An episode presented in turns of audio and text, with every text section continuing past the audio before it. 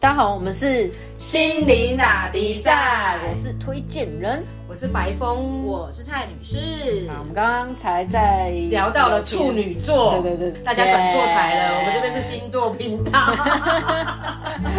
我我们是唐安，安安，大家好，安唐安琴老师。刚才我们有聊到啊，刚才推荐的有聊到八卦的这一个造型是很有趣。对，我觉得八卦也提醒了我非常多的事情，比如说它在这个图案里面有黑跟白，可是黑中又有白，白中又有黑，它又嗯从大又到小，小又要要到大。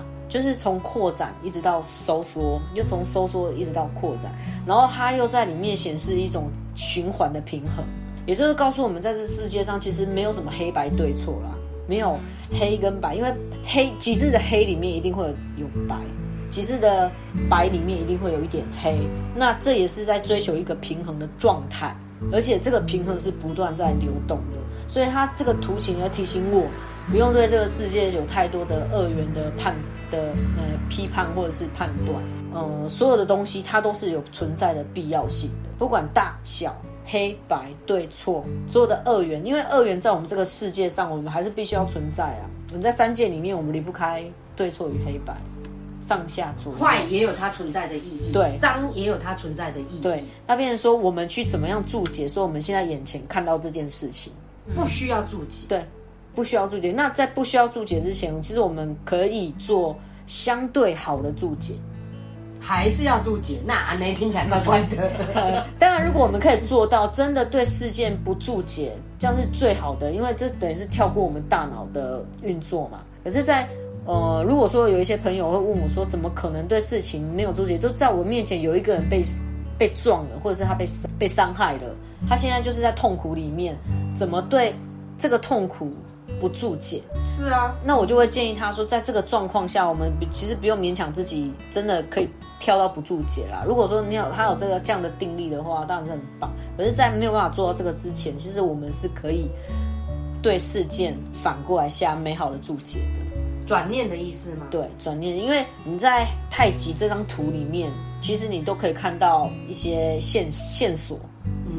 嗯，对，黑就会有白啊，白里面一定会有黑。所以，不管在多黑暗的状态下，你都能找到那一丝丝的裂缝，让光透进来的机会。可以替处女座的洁癖下一个转念注解吗？洁癖，洁 洁癖的转念注解吗？这考大家想到处女座就是很 picky 啊。嗯，其实他就是平衡一个像我们这么随性的人的一个平衡啊。嗯，一个家庭里面啊，如果大家都是很很随性的，那不是空间就非常乱七八糟嘛？所以在这么乱的状况下，如果有一个处女座的家人来协助我们维持家庭的环境，那不是很棒吗？可是有的处女座不是这样，有的处女座是很脏乱的。哎，我们是打到很多处女座，没有，有时候是人家是精神洁癖啊。处女座是世界上最伟大的星座，这样就打到其他十二种。对你这样 得罪了其他两位，抱歉，十一个星座啊。对，因为因为讲到就是说二元对立啊，其实就处女座就最会批判了。对不起，其他的同伴们，就是像我今天呐，在洗手间的时候，然后当我又成为了。那个观察者进入所谓的空蒙的状态的时候，当我成为观察者的时候，我看着地上就是不太整洁的角落，嗯，然后阳光打下来，然后突然就有一个智慧之雨掉下来，你就会发觉说，其实世界上就是需要有脏的地方存在着，然后那些地方这辈子永远不需要被打扫，它也不会被重视，不会被看见，嗯，它就是在那边，那它也不会有细菌，因为阳光刚好打在上面，这样，然后我就是。空蒙的状态就是成为观察者的状态，然后就是跟那个脏乱同在，也没有去批判，然后也没有处女座细胞蠢蠢欲动的都没有，就看着他与他同在，嗯，就这样没了，嗯，然后就看着阳光。其实这样的好处就是我们很容易不会被现象牵引。那这个是你，你看，像你在这个状态下，你就可以非常心平气和去决定说，我要不要去处理这个事件，我要不要着手去打扫它嘛？就刚好那也不是我家啦，哦，那是工作，OK OK。那说完，我们如果在家里面要发现说，哦，是其他家人把这个空间弄得很乱，那我们。要么以前的我们一定是看到很脏乱就很生气啊，跳起来。因为我好不容易打扫那么干净，结果你们这边乱弄一通，我是家里制造脏乱的那一个，所以我无话可。没有，其实我我我是在整理脏乱的那一个。然后因为有些地方你好不容易整理完了，嗯，过不到一两个礼拜，嗯，它又有又跑出了一座山了，你知道？嗯嗯。然后渐渐的，你你就会有多一分的体谅。当你就是又进入了。空蒙的观察者状态的时候，你就会看着那一那一座山，然后你就会发觉说，其实家里就是会有这样子的角落，它偶尔就是会被堆得像一座山，那就是在这边就好了。不晓得跟那个八卦图是不是会有一点像的那种概念，就是说乱久必干净，干净必乱，乱久必干净，就是来来去去的。那你跟着它，你知道它会有它的秩序，对，它会回来。他又会再出现，出现，嗯，又回来，嗯，那你就顺着他，你也不是不做任何事情，对，对啊，就是维持他，做着他，就这样子，对，但是就是八卦，它只是提醒我们说，这个世，这个这世界现象就是这样子的，分久必合，合久必分。哇，原来从打扫里面也可以看到八卦，就应该是说这样子，你整理起来也比较不会心好累，然后也不会那么的。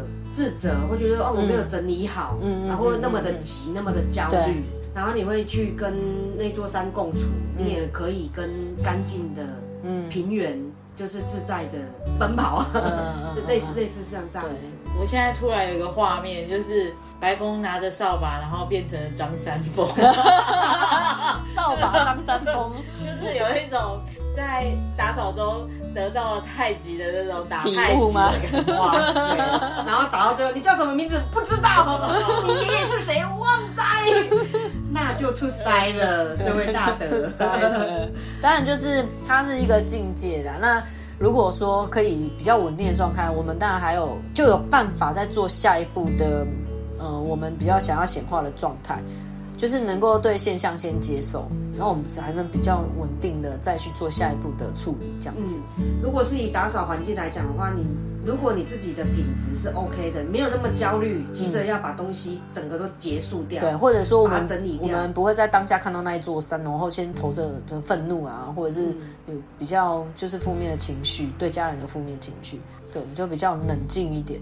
就是用比较优雅的心情去整理家务，嗯，结果真的会不一样。嗯嗯，如果你是用焦虑啊，然后气急败坏的那个心情，哦，大家怎么都知道什么？我觉得优雅的心跟气急败坏的心去整理家务，其实那个结果会不一样。对，其实这也是种种子的概念。我现在如果用优雅心，我是用对家人服务，或者是对对家人爱的那种心态去做这个打扫的话，那后续他们，呃，我们的世界会翻转啊。对，跟那个，我只是觉得啊，我一边很焦虑，一边很生气，在打扫，然后我们就后面可能又显化出让我继续生气的打扫了的事项出来，扫不完，对，永远是扫不，而且永远都在生气的状态啊，对啊，好，那我们今天就简单的聊到这边喽，拜拜，拜拜。